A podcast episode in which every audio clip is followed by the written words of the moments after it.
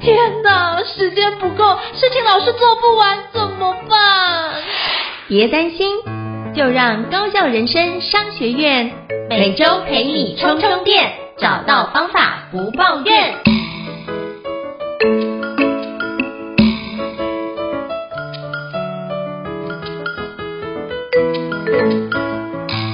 大家好，欢迎大家来到高效人生商学院的新书访谈节目。我相信各位很多听众都经常接触日本料理。那我今天想跟各位介绍一本新书，叫做《日本点餐完全图解精品追加版》，看懂菜单，顺利点餐，正确吃法，不会日文也能前进烧肉、拉面、寿司、居酒屋十大类餐厅食堂。哇，这书名超长，但是我觉得真的推荐大家去买这本书。但是有一件事情要请各位注意，就是千万不要晚上十点之后翻开这本书，因为你会发觉你肚子就开始饿了起来。因为我之前就是这样翻的，就觉得哇塞，里面很多的食物真的都让我想要赶快去买宵夜来止饥哦，就觉得真是太美味了。那今天非常荣幸又邀请到日本畅销旅游书的一个作者九雄老师，跟我们分享他的今年的最新力作。那我们欢迎九雄老师，Hello，九雄老师你好。嗨，胤丞你好，各位听众朋友大家好，我是九雄。是非常感谢九雄老师的莅临哦。那是不是可以邀请九雄老师跟我们分享一下，当初会写这本日本点餐完全图解，是因为什么样的一个契机促成这件事情的呢？嗯。好，没有问题哈，因为呃，其实我是一个呃日本旅游痴啦哈，因为有人说什么达人哈，对我来说那都不重要哈，就是爱日本到一个极限，所以呃，我去了两百趟日本哈，日本四十七个县都有深度的玩过，那所以其实吃过的餐哈，这个去过的餐厅真的是数以呃千计万计都是可以这样讲的，那所以其实我自己一直感受到蛮多各地不同的饮食的乐趣。然后也是呃，因为这样走过各种不同的店型哦，很很高级的，然后米其林级的，呃，很贵的店，然后或是很庶民的、很平价的五百元以下的店也都去过，所以其实有非常多丰富的这种餐饮的经验。那其实它对我来说是本来就是作为自己判断呃这个店家的标准，那甚至我有做一些顾问工作嘛，就变成呃我的这个顾问工作的资料库，那也可以提供给这些店家老板作为一个参考。他本来是没有没有特别去做这个琢磨的，然后后来有一年，就是我就写了一篇文章，在写那个烧肉部位的，呃，在网络上写。那为什么写那篇？是因为自己常去烧肉店，觉得大家怎么都点那些一样的部位，好像大家都吃不懂。那我干脆写一个文章，让大家哎需要看的时候可以看一下，我就把它很完整的写出来。然后呈现出来之后呢，那那部那一篇文章就被疯狂转载哈。这什么 PPT 啊，什么论坛上面都有这篇文章的踪迹，哦，也被人家盗文盗很多次哦，也不知道最后就是出出现了几个版本哦。那但不管怎样，就是因为这个文章哈，呃，后来出版社看到，然后而且他就追溯这个溯源找到我，然后问我说有没有兴趣出一本这样子的书。然后我一开始也没有想那么多，就说哎，好像还不错啊，因为反正自己也都在写这样的文章，那我就把它做成书嘛。殊不知这是一个地狱的开始。好，为什么呢？因为刚刚刚刚运成跟大家说，就是晚上不要开这本书，对不对？哎，可是写的人就是通常是晚上才有灵感嘛。我也是晚上写这本书啊，晚上写这本书，这个每天都是地狱里面啊，就是也是要一直去去想出这个这个，哎，我要写什么 menu 啊？因为我我的写法不是不是说我现在眼前有一个 menu 参考，把它全部腾过来哦。我的方法是说，我先把它分成十大类别嘛。然后，比如说居酒屋会出什么菜，我就开始搜寻居酒屋，就是网络上的居酒屋的菜单，然后我就把这些常见的分析出来之后，都挑选出来，然后也是跟我自己的经验去对照，对哪一些哪一些居酒屋的餐点，我认为是大家应该要知道的，我才把它挑选出来。所以本来是从数千道料理之中挑选出最后登上去的这个一千多道料理，所以其实这是一个很痛苦的过程。呃，因为我是我我，因为我其实我一开始是有做列表的，就是六千道菜的时候 那个状态的列表，我再把它这个，因为根据我的照片啊，跟我先就是我自己吃的经验，我觉得值不值得推荐这些点，再把它挑出来。所以基本上这个过程是很辛苦的。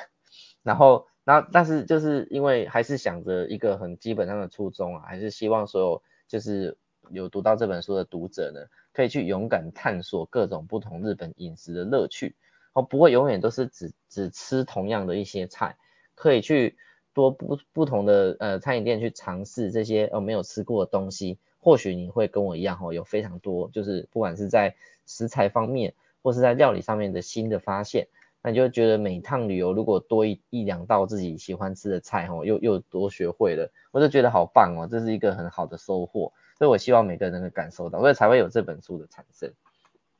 了解，我觉得这这本书的诞生真的是非常的不容易哦。那我也想请教九九老师，你会建议读者怎么阅读这本新书呢？嗯，我会觉得就是说，第一个就是说，如果你已经有做好了这个旅游规划的时候，嗯、那你就去想说，哎，我想要找什么？你可以先当成一个闲书的方式来阅读它。哦，就是已经做好要规要去旅游了嘛，那你就先稍微翻阅一下，然后这个有十种店型嘛，所以你就看一下居酒屋，你想不想去居酒屋？想要的话，你就翻到居酒屋那个章节，然后我会建议就是说，你可以挑选出几样菜，诶，你看完觉得有兴趣的，你把它记录起来，不然你找一个，你可能可以写起来，或是找一个这个这个记事本什么，把它记录起来。然后呢，等到你真的去到了这样子的店的时候，看一下有没有这道菜，那有的话你就点来吃看看，因为我觉得这样子就是一个探索嘛，可以把你的好奇心满足之外呢，也可以就是说，诶，实证就是说，诶，这个实际上这道菜到底好不好吃。啊，我觉得这个这个观念这样子比较好。那如果说你不是不是要去，就是还没有要去日本的话，还在前期规划，或者说还没有决定时间的时候，那我们我每一个章节都有写每一种店型的由来。好，比如说铁板，哎，铁板烧啊，还是说什么这个这个御好烧，就是我们讲的大阪烧的由来，就是你还可以当故事来看，因为它可以增加一些就是对料理的小知识。那我认为这也是蛮有趣的啦，因为毕竟。嗯，大家常常吃日本料理，可是有时候也并不了解那个由来跟起源。那虽然说其实也是，呃，说法上也是没有统一啊。譬如说拉面的由来啊，有很多说法。那我觉得我里面提供了其中一种一种版本的说法，大家可以就是把它当成是一个增进对日本知识的，我们讲所谓的杂学书哈来看。那我觉得这样也是蛮推荐的。所以如果自己已经要去。日本不管自由行或跟团，想要去尝试一些你自己想吃的餐点的话，嗯、我觉得可以用参考九雄老师这本新书大作，就是《日本点餐完全图解》，我觉得就会快速帮你理清要吃的内容，而且接就是基本上我觉得不会踩雷，我觉得这很重要，就是因为我就发觉去这么远地方吃饭的。去旅游，然后又吃到雷电，我觉得心情超不美丽的。嗯嗯，所以就透过九雄老师这本新书《日本点餐完全图解》，可以减少这样子雷电的发生哦。那我也想请教九雄老师，就是你可以跟我们分享一下，在撰写这本新书《日本点餐完全图解》，你觉得最挑战的事情是什么呢？好的，就是呃，其实写文字啊，然后就是，嗯、然后然后挑选菜色，这个都还不是最最辛苦的部分。因为其实研究每个料理的起源，对我来说也是非常有趣的事情。我本来就有在研究，因为我们常常会带客人去吃，譬如我带客人去吃天妇罗，我就要讲一下天妇罗是怎么被发明的嘛。然后再就是天妇罗在这个呃市场上有哪一种类型的店型，哦，譬如说有天妇罗专门店，还是有天洞的专门店，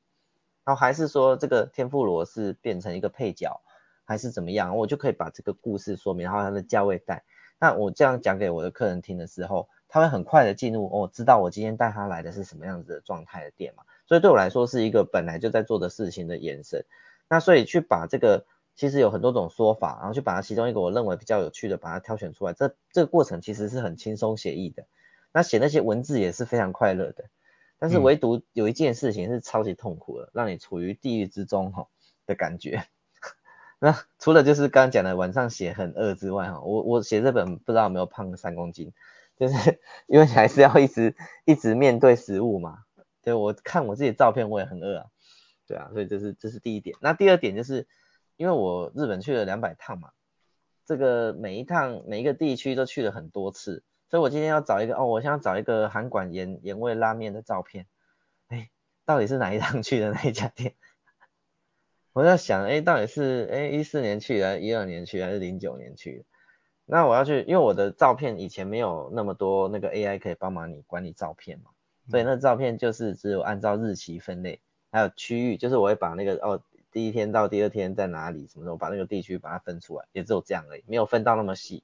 但就变成说，哎，我去了哪一家店吃盐味拉面，到底在哪一次哪一天去？哇，找这个真的是超级痛苦的。对哦，我照片有六 T，然后你要从六 T 里面找出散落在某处的一张照，而且你又没有，你不可能，你不可能，就是事实上是，如果真的有这样做是很好，就是你有去哪个地方就把那个店名还是区域名称把它打到那个档名上嘛。嗯、可是可是谁有空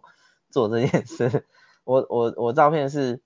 假设真的以前认真在拍的话，一天每天都是五百张一千张在拍的嘛，那。你要去每天做这个编写哈，那要花嗯十倍以上的时间，对我来说实在是太困难。所以最这本书最困难的部分、最挑战的部分就是找照片。是我光听就觉得头皮发麻，就觉得哇塞，这么多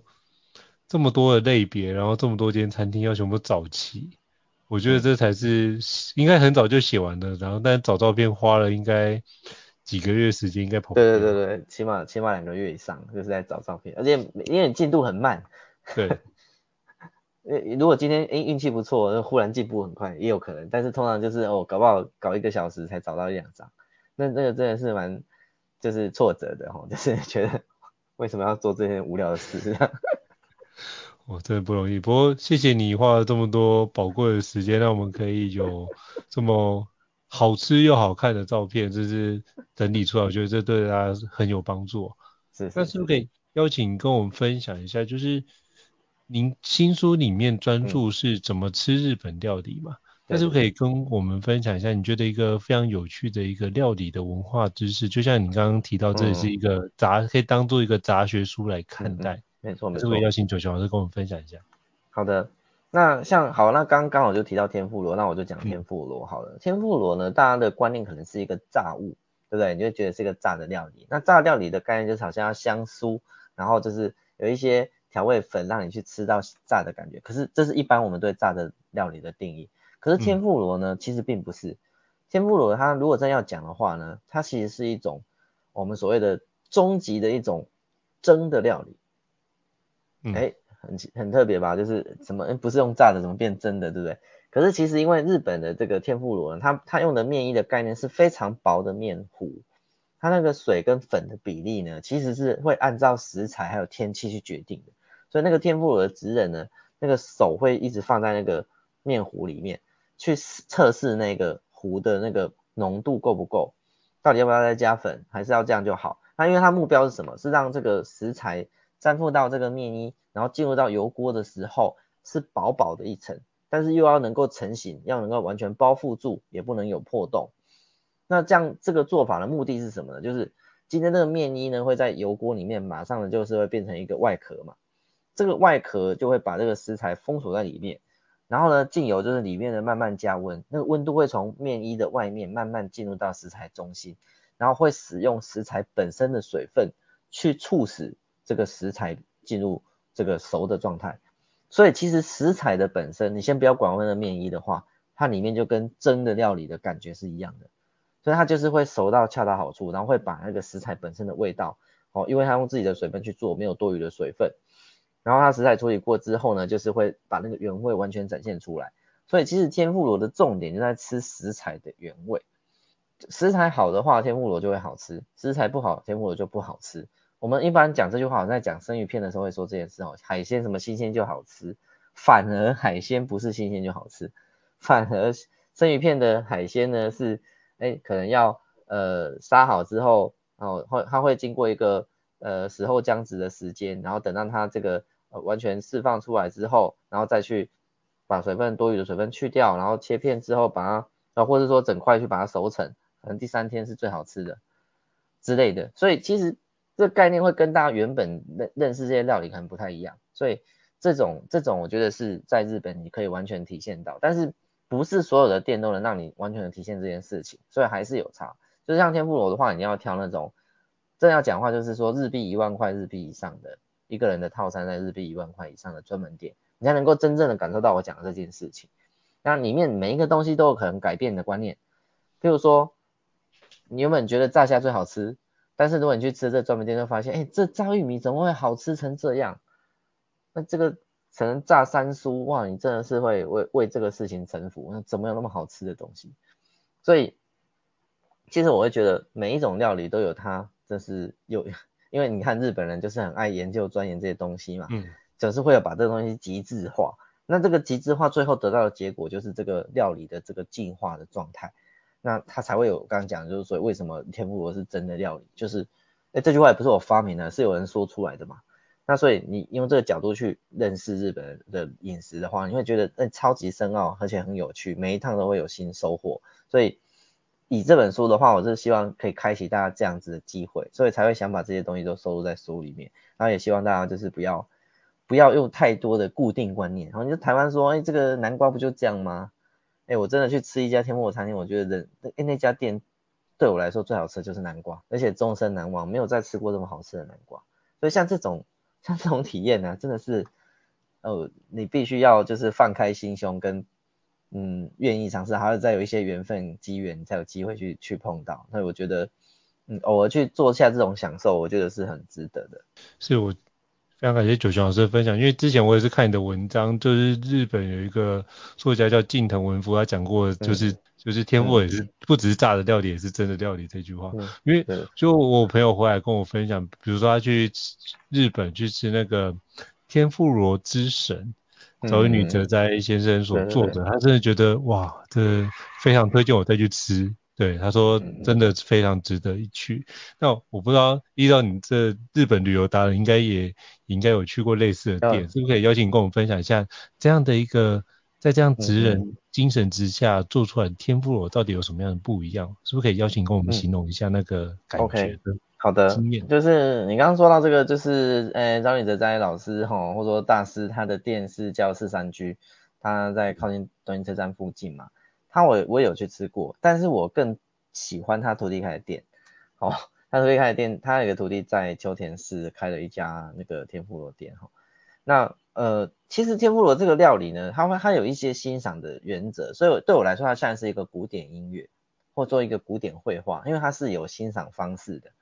就是有正确答案的料理，那、嗯、不会那么多创作性，因为我们现在去吃法餐啊，去吃一些创意日式料理哈，他们都会搞一些新创意哈，比如说诶分子料理的感觉，可是没有天妇罗是有明确的正确答案的。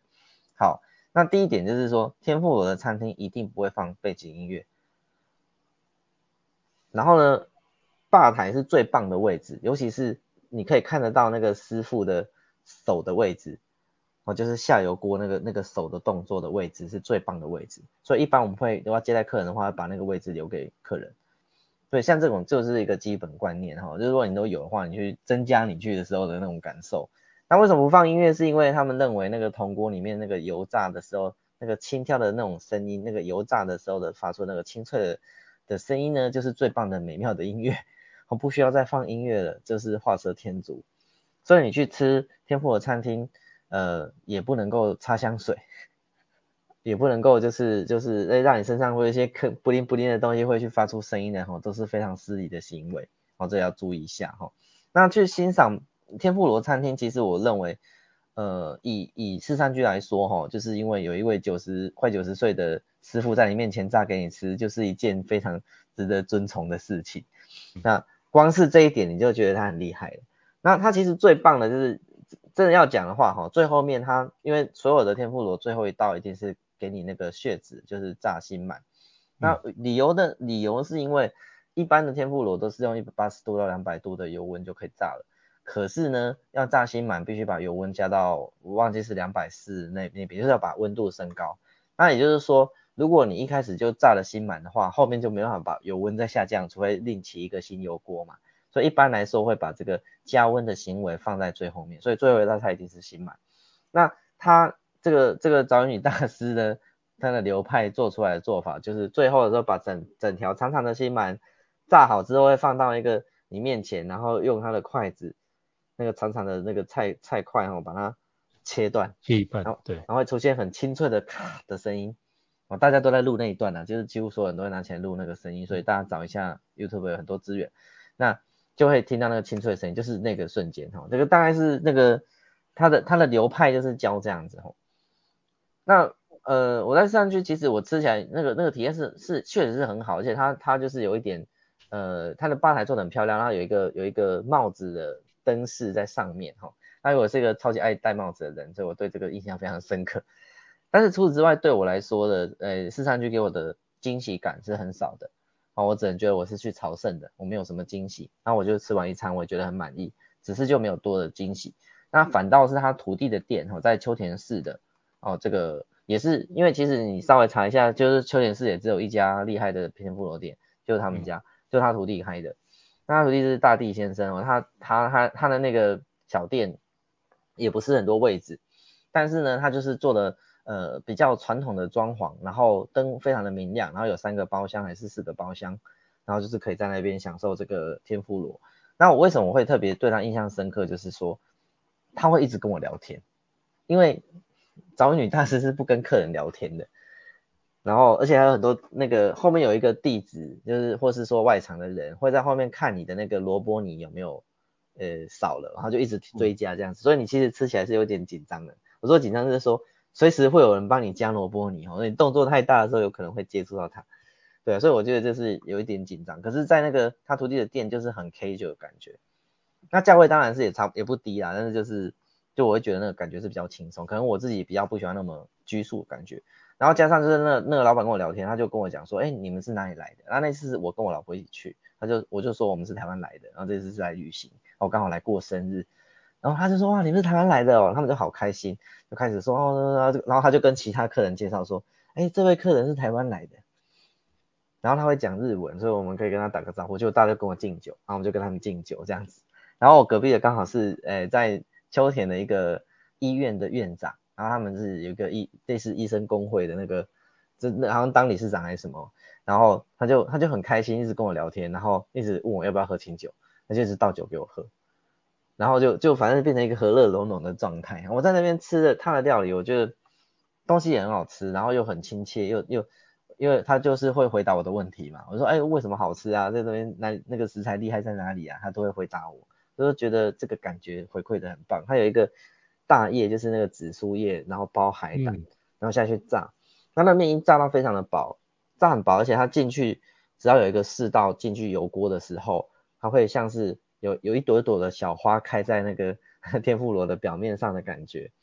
那那因为就是进去的时候，它有一个有一个力道进去嘛，就像我看他们在丢那个天妇罗进去油锅的时候，那个小指头几乎都要碰到油面。所以我就觉得我这是真的是很不容易，因为他为了要创造那个就是那种有一个力道进去的感觉的话，就必须这样。所以我觉得还是蛮蛮佩服他们的，啊，谈笑间就可以又可以做料理，又可以这样子，然后又可以进入一个很很轻松自在的状态。那我觉得嗯，这个是我真的人生难忘，我会很喜欢去那家店。所以我觉得如果是如果要是跟我讲，人生觉得最好吃的是秋田他的徒弟开的那家店这样子。嗯，有刚忙就查了，就。瞬间就放进去之后，旅游要去的清单之一。感谢日本达人推荐。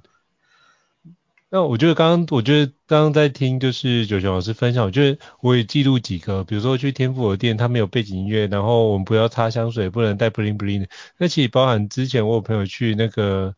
就是小野次郎先生大师的店的时候，也有类似的一个嗯嗯嗯的。原则，但是不可以邀请跟我们分享一下，在有没有什么样的餐，在日本餐厅用餐的时候，我们应该注意什么样用餐的礼仪，或者是应该什么样的方式来避免觉得，因为日本是一个非常好礼而且重礼数的一个国家，嗯、那我们怎么样去避免日本人觉得我们是以失礼或无礼的行为？是不是可以邀请九九跟我们分享一下？好的，那首先呢，基本上我们先在讲这个。呃，特定的店之前，我先讲一个通则，就是日本人会呃不喜欢引起别人注意，好、哦，不喜欢引起别人注意，他们认为是不好的事情。所谓的引起别人注意，譬如说，假设你今天大家都在一个很安静的环境，你忽然发出大声音，是不是大家都会看你？嗯，这个这个行为就是不好的，就是日本的观念是这样，不管在什么地方、什么场所都是一样，就是没有人做那件事情，然后你做那件事情，然后。还引起大家的注意的话，那肯定这个事情就是不好的事情。好，譬如说在公车上不能讲电话嘛，如果你接个电话还很大声的讲喂，肯定大家看，这就是不好的事情。所以引人注目就是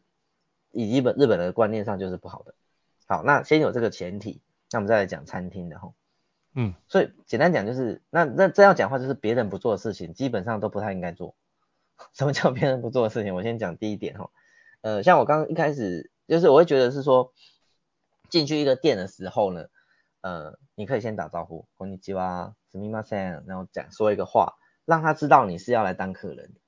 而不是一进来手机就拿起来拍照，这是超级失礼，因为他无法分辨你是进来拍照还是来当他客人的，所以你一定要先就是，然后我说我要几个人几个位置，然后要到之后坐下来之后，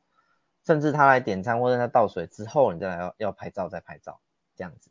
而不是说哦这么自由，一进去店里面就认为 你，因为台湾很多人都认为店家一定很欢迎你拍照，哎不一定，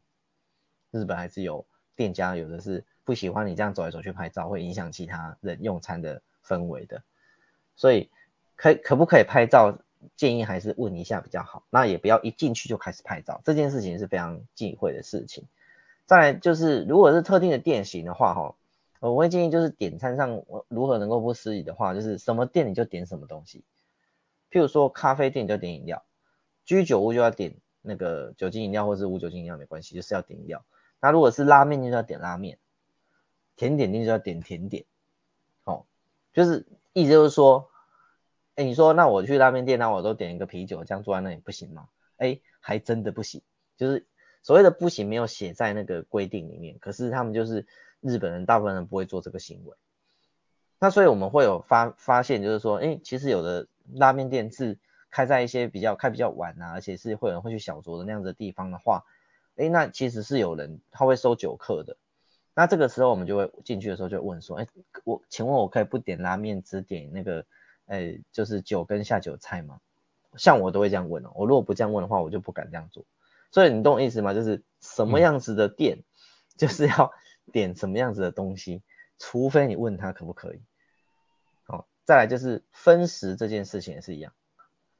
能不能分食是店家可以，就是他可以设定在他的规则里面的，所以你不要认为一定可以，要问他。对啊，就类似像这样啦。然后再就是带小朋友进店的时候，像很多人台湾人很习惯，就是说，哎，店家一定会提供这个所谓的呃热开水给我啊。可是其实日本的这个餐饮店呢，是不一定有。呃，免费提供热开水的服务的，然后这是因为日本并没有就是饮用热开水的习惯，那就是说你要热开水的时候，他第一个首先会搞不清楚为什么你要点热开水，然后好，那如果你说是要帮小朋友泡牛奶等等的，你把这个原委说明好，他他他能够提供的话，他也必须要就是哎去煮这个开水，然后他可能要去把这个这个水壶哈去烧热水，他才能够提供。这个热水给给这个客人，所以其实很多事情变成是说，跟我们台湾的一个呃基本习惯是不一样的。哦，所以如果这样讲话，就是会很多啦。但是我觉得就是几个基本原则，就是呃不要去做日本人不做的事情，那基本上这样就可以避免说我们会有失礼的情况发生了。我非常感谢九老师，我觉得刚刚提到一个非常重要，就是不要引人注目，然后。在什么样的店就点什么样的料理，不要做出那个太过令人意外的事情，这样就可以。然后进去的时候，凡事多请教，都可以让我们在这个用餐的时候更加的能够不失礼。我觉得这是一个非常重要。那是不是可以邀请九雄老师跟我们分享一下，就是像如果这么日本料理这么多元，我们要怎么去？有没有什么样的一些？流行用语或是口语的口，嗯嗯，一些词汇，可以让我们可以在去日本用餐的时候更贴近当地人的用餐经验呢？嗯，可以邀请跟我们分享一下。好的，那基本上就是，当然最基本的就是美味しい嘛，就是好吃嘛，美味しい。那还有另外讲法叫うまい，好，うまい其实就是一个比较豪迈的说法，哦，也是好吃的意思。这两个几乎就通用了啦。但是如果你的日文再好一点的话，你可以去。 再加一个形容词哦，譬如说啊，我觉得这个口感，嗯、呃，这个什么很很柔滑哈、哦，比如我们吃一个布丁，你觉得这个绵密啊，这个很好啊，这个你可以说哦，诶，なめらかで美味しいですね，就是把一个原因写在前面，然后再讲好吃，这样是最好的，就是因为对方会知道你不是一个客套话，你有把一个点说出来，哦，或者是说你说这个味道哦，这个我们讲的很入味，很好吃等等的，但是其实如果你要去讲一个。 呃，流行用语的话，我觉得呃不是没有，只是说，哎，它还是需要一点日文程度的齁。那那我刚讲的美味しい跟うまい也可以先学起来。那再来就是有一个，就是现在年轻人比较喜欢用的叫やばい，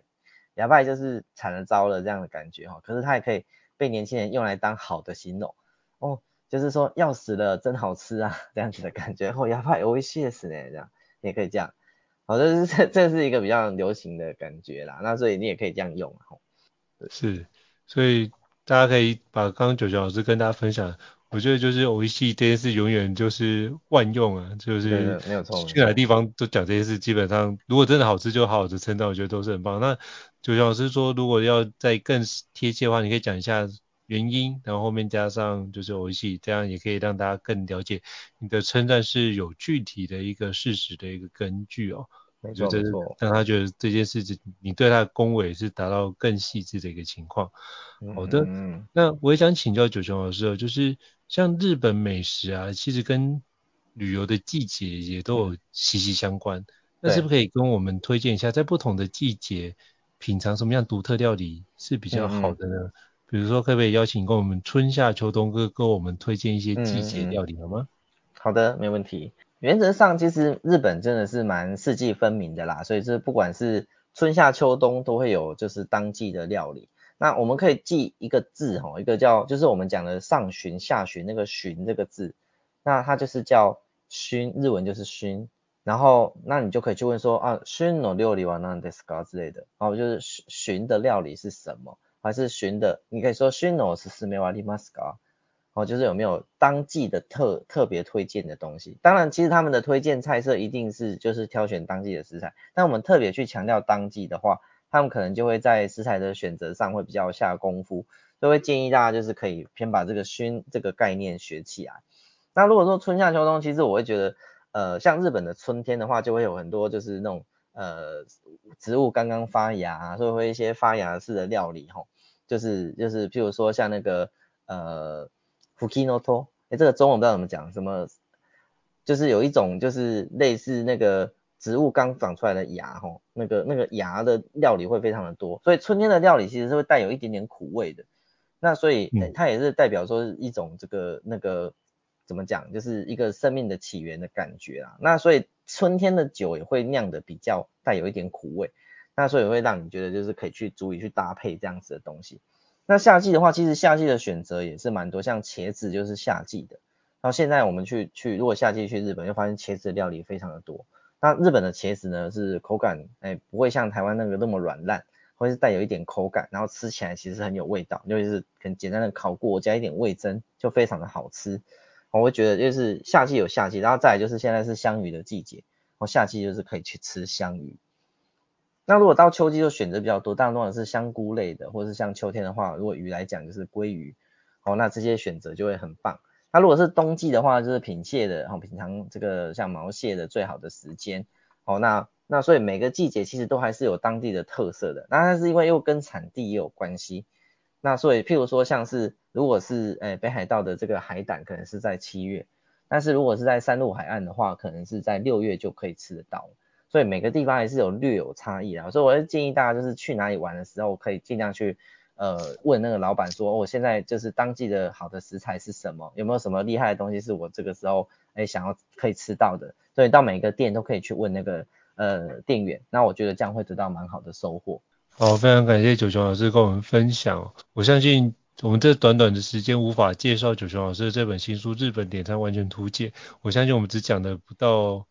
应该不到二十分之一哦，所以我真的觉得这本书太丰富了，真的诚挚推荐各位听众可以好好去买九雄老师这本新书《日本点餐完全图解》，然后透过这本书，你可以更加了解不同的十大类型的餐厅的食堂的一些。哦，里面有很多文化起源，或者是你怎么点餐，才能够让你去日本旅行的时候更加的舒适，而且更加的有丰富的回忆哦。再次感谢九雄老师。那如果各位听众觉得高效人商学院不错的话，也欢迎在 Apple Podcast 平台上面给我们五星按赞，你的支持对我们来说是很大的肯定。那如果还想要了解相关的主题呢，欢迎 email 或讯息让我们知道，我们陆续安排像九雄老师这样的专家来跟各位听众做分享哦。再次感谢九雄老师，谢谢。那我们下次见，好，拜拜。谢谢，拜拜。高校人生商学院，掌握人生选择权。